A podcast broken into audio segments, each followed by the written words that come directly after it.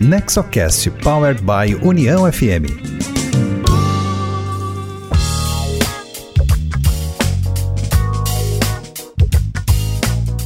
Olá, olá, seja bem-vinda, seja bem-vindo. Esse é o Nexocast, o podcast sobre governança corporativa, inovação e empreendedorismo voltado ao desenvolvimento com foco nas famílias empresárias. O episódio de hoje entrevista Pedro Parente. O NexoCast é uma iniciativa do Nexo Governança Corporativa, tem produção da Rádio União e tem sempre um conteúdo da maior qualidade voltado às boas práticas empresariais. Você pode escutar o nosso podcast pelo site do Nexo, nexogc.com.br, pelo site da Rádio União, uniãofm.com.br e também pelos aplicativos de áudio. Siga o NexoCast e receba no seu aplicativo cada episódio novo que entrar na rede. O Nexo Governança Corporativa é uma associação criada por fundadores e sucessores de famílias empresárias para promover boas práticas de governança corporativa, formação pessoal e profissional de novas lideranças, empreendedorismo e inovação. A nossa sede é em Novo Hamburgo, no Rio Grande do Sul. Eu sou Cristina Pacheco, diretora de comunicação do Nexo, e hoje o episódio 18 do NexoCast conversa com Pedro Parente, presidente do conselho da BRF. Para conversar com o nosso entrevistado, me acompanham nesse podcast os diretores do Nexo, Miguel Vieira, Rodrigo Castro e Ronaldo Grangeiro. A pauta hoje busca a experiência e o conhecimento de um entrevistado que é considerado pelo mercado como um executivo técnico e rigoroso. Já ocupou diversos cargos de alto escalão, tanto no governo como na iniciativa privada. O economista Ricardo Amorim comentou que Pedro Parente, abre aspas, tem a capacidade de colocar a casa em ordem. Fecha aspas. Carioca, formado em engenharia, teve passagem por diversas secretarias, ministérios e foi presidente da Petrobras. No setor privado, teve atuação em empresas como o Grupo RBS, a Bange e hoje na BRF, uma gigante multinacional do ramo de alimentos que tem marcas como Perdigão e Sadia. Seja bem-vindo, Pedro Parente, ao NexoCast. Obrigado, Cristina. Obrigado aos diretores dessa organização. Super bacana de ver gente jovem é, pensando grande, porque pensar em governança em empresas familiares é pensar grande e, como vocês mesmos colocaram no início da nossa conversa, sem nenhuma necessidade de fazer mistificação, é uma coisa que realmente pode ajudar muito, adicionar muito valor a empresas uh, familiares, inclusive, mas de qualquer tamanho. Que legal. E é justamente assim que eu gostaria de conversar e te perguntar para a gente abrir essa, essa conversa pela tua experiência, pela tua trajetória empresarial. O que, que tu considera que são as grandes motivações para as empresas familiares entrarem nessa trajetória de governança? O que, que é essa motivação, então, que leva a adotar esse caminho? Bom, em primeiro lugar, é, eu acho que tem uma questão aqui que é fundamental, que é toda a empresa, e não apenas a empresa familiar, mas também a empresa familiar, ela tem que pensar no longo prazo. Ela tem que pensar na sua eh, longevidade, ela tem que pensar na sua permanência e ela tem que pensar em ser grande. Né? E isso por si só já seria uma justificativa para você pensar em, em, em dar à, à empresa familiar a estrutura que levará ela não apenas ao seu, ao seu estágio atual, mas esses estágios futuros que serão sempre muito relevantes e, de novo, atende esse, digamos assim, esse requisito fundamental de qualquer pessoa, incluindo as pessoas jurídicas, da sobrevivência, da longevidade e da, e da permanência. É, mas há um outro aspecto também fundamental, que é o fato de que você ter um conselho é, com o tamanho adequado a cada empresa, tá certo? E, e, numa empresa familiar, dependendo do seu porte, um conselho de cinco pessoas, eu diria que talvez fosse o número ideal, menos do que isso já teria um pouco de dúvida, mais do que isso também. É, eu acho que conselhos que são muito grandes também começa a atrapalhar um pouco ao invés de, de ajudar. Mas a, a, existência de um conselho uh, com, com este tamanho, com regras bastante definidas de como é que é, funciona o conselho, qual é o poder que este conselho tem e a, a diretoria da empresa, isso vai adicionar muito, porque, é, e claro, é muito importante escolher adequadamente os conselheiros, né? É, é, é muito importante porque vai gerar uma coisa que, no meu modo de ver, melhora muito a qualidade do processo decisório, que é a oportunidade do, do contraditório, a oportunidade de ter gente que conhece o negócio e, ou conhece outras áreas né, funcionais relevantes para o negócio, que possam desafiar, no melhor sentido da palavra, as intenções da diretoria, os caminhos que estão sendo percorridos, a sua visão de futuro. Então, isso é sempre muito positivo. A qualidade do processo decisório melhora muito quando você tem uh, esse desafio. Quando você só tem uh, pessoas que lhe dizem amém, né? Uh, especialmente quando você tem um CEO muito forte, uma coisa assim, não é positivo. O CEO pode se sentir muito confortável com isso, mas ele, em algum momento, vai concluir que isso não é o melhor para ele. Então, essa é a visão, é a existência de um fórum bem estruturado, com pessoas de peso, de gabarito, que possa realmente adicionar informações, desafios, é, questionamentos ah, ao processo decisório da empresa. Pedro, uh, mais uma vez, muito obrigado pela sua participação hoje. Agradeço imensamente em nome do Nexo. Uh, seguindo um pouco essa visão estratégica do Conselho, muitas empresas familiares ainda não estão acostumadas com o funcionamento do conselho. Quais seriam as principais atribuições e, responsabilidades do conselho e qual seria a importância de ter um conselheiro independente para dar suporte à atividade do conselho? Olha, existem certamente duas responsabilidades fundamentais de um conselho mas é claro que isso tem nuances, especialmente quando a gente está falando de empresas eh, familiares, em relação a uma delas. Tá certo? É, é, as duas responsabilidades é gente e estratégia, tá certo?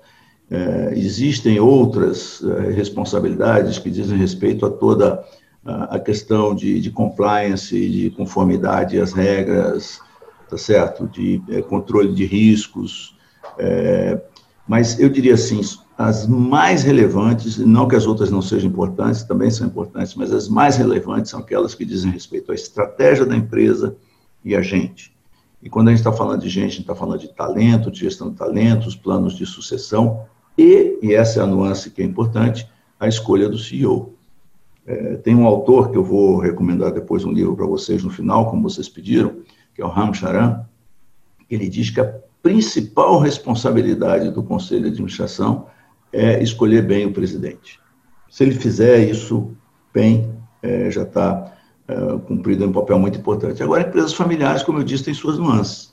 É, tem, tem, tem muito a ver com, com o ponto de vista da família com relação à profissionalização, a, a, ao exercício de cargos na empresa por membros da família e, e etc. Mas ainda assim, o conselho pode fazer um papel importante, neste caso, não de decisão, mas de assessoramento, para dizer se, olha, se a pessoa que a família pretende está apta e preparada para o exercício da função ou não. O tema do, do membro independente, ele ainda é mais importante numa empresa familiar. Por quê? Porque é fundamental, eu já falei isso e vou repetir, o contraditório quem tenha a independência para dizer você está totalmente errado, ou quem tenha a independência para dizer não, não pode fazer. Tá certo? Membros independentes bem escolhidos, porque às vezes você tem um membro independente também que gosta de agradar, que não está cumprindo o seu papel, mas membros independentes bem escolhidos cumprem essa importantíssima função, com a sua independência, dizendo as verdades que precisam ser ditas e escutadas pelos demais conselheiros uh, pela família e pela diretoria da empresa. E avançando um pouco também no, no tema do conselho, uh, sobre o funcionamento de comitês. Os comitês, eles assessoram de forma permanente o conselho para tratar de alguns temas específicos. Isso contribui também para a, gestão ter um, maior contato com o conselho. Uh, para uma empresa familiar que está iniciando a preparação de um, um conselho, quais seriam os comitês, na sua visão, importantes para a atuação? O Miguel, o tema dos comitês é, é importante, como você está colocando, depende muito do porte de cada empresa, e aí eu diria que não, é, não teria muita, digamos assim, muita, muito poder de determinação se tem ou não comitê, o fato dela ser uma empresa familiar. Tá? Para mim, é, é, é, é, muito importante ver o porte da empresa. É, eu, eu é, tenho uma preocupação importante também, que é o quanto que uh, o, comi, uh, o Conselho e seus comitês entram em assuntos que são mais propriamente da gestão do que de conselho. E, normalmente, a existência de comitês é, propicia, ou, ou, digamos assim, é, dá condições maiores para que exista uma interferência do conselho num nível que não seria recomendável. Portanto, há, há muito cuidado a ser tomado em estabelecer as regras do jogo. Qual é o papel da diretoria, até onde o conselho vai? porque é muito comum esses choques. Presidentes de empresas que não sabem o seu papel e conselhos de administração que não sabem o seu papel, isso causa choques, tá certo? Para voltar ao tema dos comitês, é, eu acho que tem, é, para mim, é, é, dois comitês, pelo menos, que são absolutamente relevantes, e um terceiro, dependendo do porte da empresa, tá certo? Os dois, que para mim dependem do porte, seria eh, exatamente o Comitê de Pessoas, Governança e Cultura, um comitê, e o outro comitê Riscos e, e Financeiro. Tá certo? O tema de gestão de riscos é um tema absolutamente fundamental. Pessoas, já falamos de pessoas, né? talentos, planos sucessórios e tudo mais. E cultura é, para mim, realmente um tema muito importante. Governança, né? vocês estão vendo toda essa essa discussão de chamada ESG, né, Environment, uh, Social e, Governance, é, que está adquirindo um corpo importante. É, e o terceiro, que depende é, do, do, tamanho da empresa, é, ele se torna absolutamente indispensável a partir de um certo tamanho. E quando a empresa não é tão grande, esse papel pode ser coberto pelo, pelo Comitê de Riscos e Financeiro, que seria um comitê de auditoria e compliance. Tá certo? É... Agora, as empresas criam outros dependendo da, da sua função, da sua relevância. Eu, por exemplo, estou nesse comitê de nomeação da, da Vale. A Vale, a companhia Vale está encerrando o seu processo de, é, de acordo de acionistas, não vai ter mais acordo de acionistas. E para eles lá, obviamente que o tema de barragens assumiu uma, uma relevância absurda. Então, eles têm lá um comitê que cuida da excelência operacional e riscos de barragens especificamente. Estou dando apenas um exemplo, tá certo, de como as circunstâncias de cada empresa determinam uh, esse número de comitês. A minha recomendação em relação a esse ponto seria, pessoal, vamos pensar bastante, tomar cuidado para não criar demais, lembrando que comitês, eles podem, eles precisam da participação de conselheiros, tem que ver também uh, se os conselheiros teriam condição de atender essa, essa participação, é, e, em especial, é uma preocupação, um tema que tem me preocupado muito, é exatamente essa dificuldade é, de relacionamento entre conselhos e, e, diretorias executivas, coisa que o Ramcharan aborda no, nesse livro que eu vou recomendar a vocês. Muito bom, Pedro. É, bom dia, meu nome é Ronaldo Grangeira, sou diretor de formação do Nexo. Uma grande satisfação recebê-lo e você citou antes a questão do ESG, né? A questão social, ambiental, ela vem ganhando hoje cada vez mais importância nas empresas. E hoje o ESG é o termo do momento, né? Então, Exatamente. como tem sido essa abordagem né, eh, social, ambiental e governança na BRF e outros conselhos que você participa e como essa estratégia ela pode contribuir para agregar valor no negócio? É, vamos lembrar, né? ISD significa, novamente, ambiente, social e governança. É, e é, de fato, um requerimento cada vez maior de investidores é, globalmente, especialmente os investidores mais sofisticados, os grandes fundos de private equity, é, é, entidades como CVM, como SEC, que é a CVM americana, Uh, e, e, e, de fato, veio para ficar.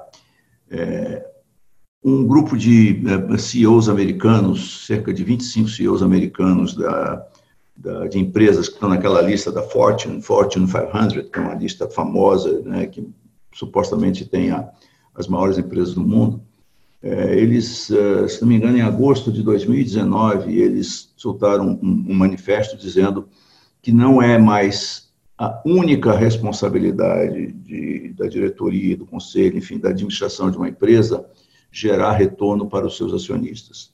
Existem pelo menos outros quatro stakeholders, né, outras quatro partes relacionadas que são relevantes, tá certo? E aí onde entra todos os temas sociais, ambientais, a relação com seus empregados, relação com a cadeia, né, de cadeia de valor, seja uh, fornecedores, seja uh, clientes. Mas o tema uh, social e ambiental aqui se insere com maneira assim, muito, muito relevante. E, e, o social, e aí voltando para a sua pergunta especificamente no caso da, uh, da BRF, por exemplo, uh, o que a gente entende é que a gente tem que ter essa, essa visão uh, socioambiental localizada nas áreas onde a gente atua. Tá certo? Então, uh, por exemplo, no, no, tema do Covid agora, a gente tem, normalmente nossas plantas estão em cidades pequenas e médias do Rio Grande do Sul, do Paraná, Santa Catarina e também Mato Grosso e, e Goiás, todas localizadas em comunidades pequenas ou, em médias, onde a gente tem um peso relevante, né? Os empregos que a gente gera numa cidade de.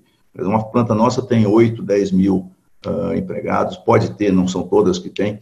Uh, numa cidade de 40, 50 mil habitantes, vocês notam a relevância disso. Então, ter uma atenção para a comunidade é fundamental, sob o ponto de vista ambiental, sob o ponto de vista social. Na Covid, como eu ia dizendo, Uh, nós uh, uh, equipamos os, os, hospitais, né, as, as, as UTIs com, com, leitos, com respiradores, damos orientação à prefeitura, enfim, esse é o tipo de trabalho que precisa ser feito.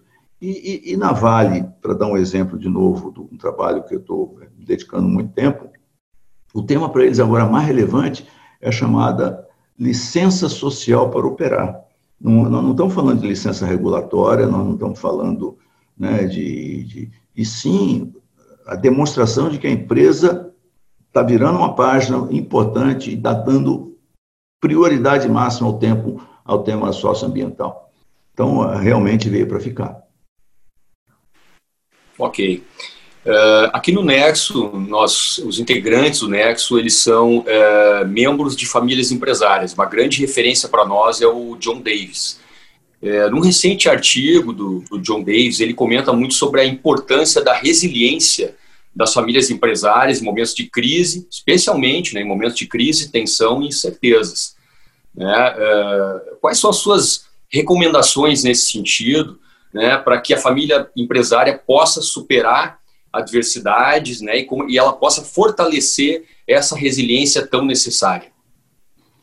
É, eu acho uma ótima referência o John Davis, tive uma, uma relação muito próxima a ele no tempo da, da RBS, é, e, e, eu acho que aqui tem algumas coisas que me parecem que são muito importantes, né? E, e quando você olha a teoria que o John Davis, uh, o, o, ou criou sozinho, ou teve uma participação relevante na criação dessa, dessa teoria, que é você separar realmente família da sociedade e da empresa. Tá certo? São os três círculos. É muito comum, é muito comum na empresa familiar que se confunda a empresa com a família. É, e isso é um problema gravíssimo, porque isso certamente diminui a, a resiliência da, da empresa. Quando você confunde a empresa com a família, é, ocorre um choque de prioridades. É, quando é, você tem essas coisas bastante separadas, as prioridades não se confundem. Tá certo? Uma coisa é você garantir a perenidade da empresa, e muitas vezes a perenidade da empresa conflita com visões de membros da família. Tá certo? É, em especial questões é, sucessórias, a questão do trabalho ou não ou da profissionalização ou não. Então, é, eu acho para mim um ponto-chave é, no aumento dessa resiliência é, por exemplo, a, a profissionalização no momento certo é, e com uma visão de prioridade para a empresa. Vai ser muito melhor para a família no longo prazo que a empresa esteja bem. E eu já vi situações de empresas familiares onde a empresa serve para unir e já vi situações onde a empresa serve para desunir. É, então, é, a minha visão aqui é, é, fundamental a resiliência, mas é muito importante que tenha clareza de cada coisa: família, empresa e sociedade.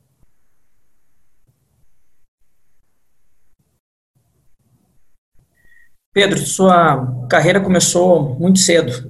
Banco Central, Tesouro Nacional, FMI, Ministério da Fazenda, Casa Civil. Da esfera pública passou para a privada, EPDRBS, Bung. É, com 60 anos se aposentou. Projeto Módico, conduzir consultoria de gestão de grandes fortunas de 20 famílias brasileiras e atuar na B3. Belo projeto de aposentadoria, te confesso, é, mas ainda não satisfeito, assumiu como presidente da Petrobras, implantou paridade de preço internacional e bateu o recorde de valorização histórico. Inexorável ainda, acumulou concomitantemente a presidência da BRF. Enfim, sua carreira tem passagens pela área pública e privada de forma alternada e concomitante. Nos comenta, por favor, é, como acontece esse trânsito e, eventualmente, a concomitância entre boards de grandes empresas públicas e privadas, o que há em comum e o que há de diferente nos conselhos dessas esferas e que tipo de estrutura de gestão é necessária para conduzir cargos executivos e de conselho simultaneamente, por favor. Bom, é, só um esclarecimento aqui importante. É, eu não fui simultaneamente CEO de duas empresas, CEO só de uma. Ok. Tá certo? É, eu fui simultaneamente por pouco tempo, por um mês, por, pelos eventos que provavelmente vocês acompanharam, tá certo? CEO da Petrobras e presidente do conselho da BRF. Quando eu saí da, da, da Petrobras, aí sim eu acumulei, é, por uma, digamos assim, uma regra muito específica do novo mercado, a posição de CEO e é, presidente do conselho da, da, da Petrobras. Um, um, um, dado importante hoje, eu sou muito a favor uh, que CEOs uh, possam participar de conselhos. É óbvio que tem muito a ver com a sua demanda de tempo, mas pelo menos um conselho eu acho super saudável.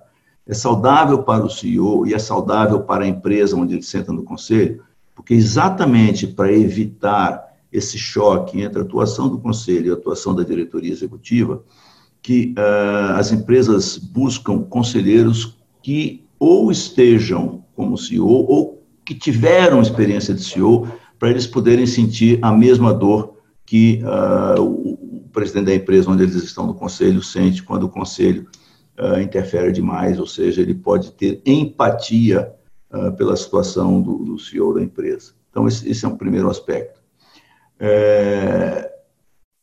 O, o segundo aspecto, existe uma diferença muito grande, muito grande entre empresas controladas pelo Estado e empresas é, públicas no sentido americano, ou seja, empresas listadas ou empresas com controle, com controle definido, corporations e empresas com controle definido. É, é muito ingrato, uh, é muito ingrata a situação de executivos ou de administradores em geral setor de empresas controladas pelo Estado. É ingrato porque é, o risco é inteiramente desproporcional ao compensation, à remuneração. E, e, muitas vezes eh, você não pode sequer abrir a boca para falar de ter uma coisa mais compatível, porque é um absurdo como vai querer, por exemplo, o presidente da Petrobras ganhar não sei quantos mil reais. É, e as pessoas, quando fazem isso, esquecem de novo da responsabilidade e, e, e dos problemas que o presidente da Petrobras enfrenta. Quando eu saí da Petrobras, eu saí com 60 processos na, na Justiça, Justiça Federal, Justiça Estadual, é, é, muitos deles provocados por uma ação é, eminentemente política de sindicatos. É, eu sabia disso quando eu cheguei lá e também sabia o salário que eu ia ganhar. É, é você aqui muito transparente com vocês, o salário de presidente da Petrobras, como o salário de empresa estatal, não é ruim, tá certo? Agora, para uma empresa do porta Petrobras, especialmente trazendo os resultados que a gestão que eu liderei trouxe, é, eu estaria muito melhor recompensado do que, é, do que eu estaria hoje. Mas é, esse é um ponto que eu quero chamar a atenção. O risco do exercício de uma função executiva ou na administração em geral de empresas controladas pelo Estado é elevadíssimo, absolutamente desproporcional e requer, de fato, uma, digamos assim, um, uma visão de, eh, de renúncia, de sacrifício por quem a exerce, exceto quando o cara, a pessoa está mal intencionada. Aí é outra discussão, não entro nela porque, obviamente, não é o meu caso. Tá certo? É, então, é, é, essa é a questão. E, portanto, a, a propensão de um executivo do, de empresas controladas pelo Estado é para não fazer, porque se não fizer, não acontece nada com ele. Ele não é demitido, não, nada tem estabilidade. Agora, se ele fizer, ele corre um senhor risco. Daí porque essa questão. Dito isso, executivos no setor privado no Brasil, membros de administração, também têm um risco absolutamente desproporcional, muito acima dos riscos que executivos e membros de conselho correm em outros países, e isso tem gerado dificuldades para a atração de conselheiros de, eh, estrangeiros para empresas brasileiras. Sobre famílias empresárias, é, temos acompanhado mudanças nos últimos 15 anos quanto à dinâmica das famílias empresárias, Pedro. Com a diversificação de áreas de atuação originais, gerações assumindo novos empreendimentos a partir do family office e carreiras executivas se encerrando cada vez mais cedo nas empresas fundadoras para se concentrar em outras áreas de atuação. Os exemplos são vários em todo o Brasil. É, se puderes compartilhar conosco, por favor, um pouco da sua visão sobre as transformações das famílias empresárias, como são planejados os investimentos e patrimônio, que pontos de atenção você recomenda para os nossos associados, por favor. Bom, é, eu, eu, eu, entendo que aqui você está juntando duas, duas discussões que são absolutamente relevantes, tá certo? Uma é o tema da profissionalização da empresa familiar, do qual já falamos, mas outro tema também é o tema da gestão do patrimônio da família. É, e aí, é, o tema da profissionalização, a gente tem que é, entender, e isso é uma coisa que o, o, John, o John, Davis é, trabalha muito, qual é o momento certo de pensar nessa profissionalização? É, há, um, há um risco muito grande, e existem estatísticas que provam que somente 5% das empresas familiares chegam à terceira geração tá certo? É, então, há, há, um risco muito grande de, se você passar do momento certo, você está colocando em risco a sobrevivência da, da empresa. Então, o tema de profissionalização por si só é, tem uma discussão relevante. E aí, quando você decide afastar né, os membros da família da gestão da empresa e colocá-los é, no conselho ou, ou nas, nas entidades da família, como conselho de família e tudo mais, uma preocupação que é fundamental é dizer o seguinte: essas pessoas que estão sendo afastadas, elas, antes de serem afastadas, elas precisam entender exatamente o que elas vão fazer da vida. Tá certo? Elas precisam ter uma ocupação que lhes dê prazer, tá certo? E que elas possam se dedicar e que lhes satisfaçam sob o ponto de vista pessoal e profissional. Porque senão você vai gerar insatisfação, você vai gerar é, problemas no seio da, da, da família. É muito ruim ter pessoas infelizes tá certo? E pessoas que foram afastadas à força, tá certo? De uma função sem ter definido um, um trabalho preparatório, o que elas vão fazer. Dito isso, o que elas vão fazer pode ser, tá certo? Um input importante para essa discussão patrimonial, tá certo? E na discussão patrimonial, ah, existem é, empresas né, que fazem, você podem criar o próprio family office, dependendo do tamanho, mas tem empresas que são os uh, multiple family offices, que eles têm metodologias que ajudam as empresas a ter qual é, qual é o objetivo com relação ao patrimônio? É preservação? É aumentar o patrimônio? Qual é o nível de risco que você é, tolera, é, certo? Que a família tolera? É, mais conservador, mais arrojado? E aí você vai definir, tá certo? É, um, um, conjunto de ativos que você vai investir, onde algum alguns desses ativos podem ser é, novos empreendimentos, onde você vai dar a oportunidade a esses membros da família de empreender, especialmente naquilo, naquilo que eles gostam, mas com é, um certo treinamento para ensinar a avaliar, ah, digamos, os riscos daquele negócio, as chances de sucesso, tá certo, as possibilidades de retorno. Então, eu acho que essas discussões não são as mesmas, elas ocorrem paralelamente, mas elas têm essa ligação uh, que eu explicitei.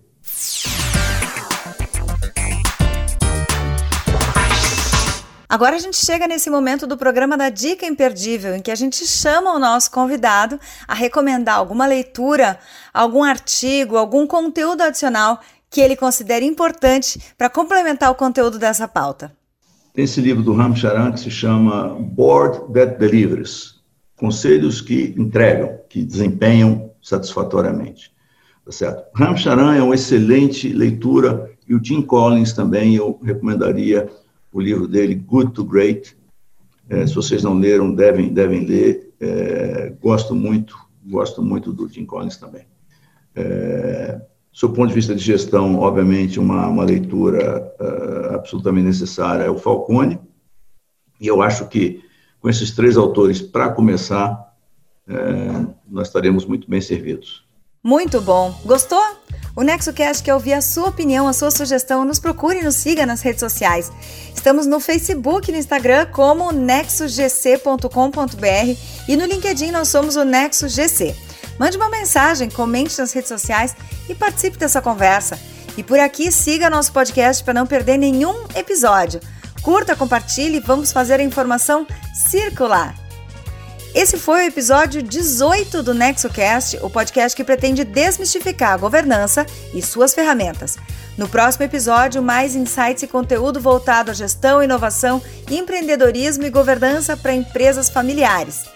Estiveram conosco na equipe técnica da Rádio União na operação de áudio, equalização e edição os profissionais Luiz Felipe Trevisani, Ramon Ram, no digital a Duda Rocha, o jornalismo tem coordenação de Denise Cruz e direção de Rodrigo Giacometti. Esse programa é um conteúdo original de Nexo Governança Corporativa e tem produção técnica da Rádio União FM. Obrigada por estarem conosco e até o próximo NexoCast. NexoCast Powered by União FM.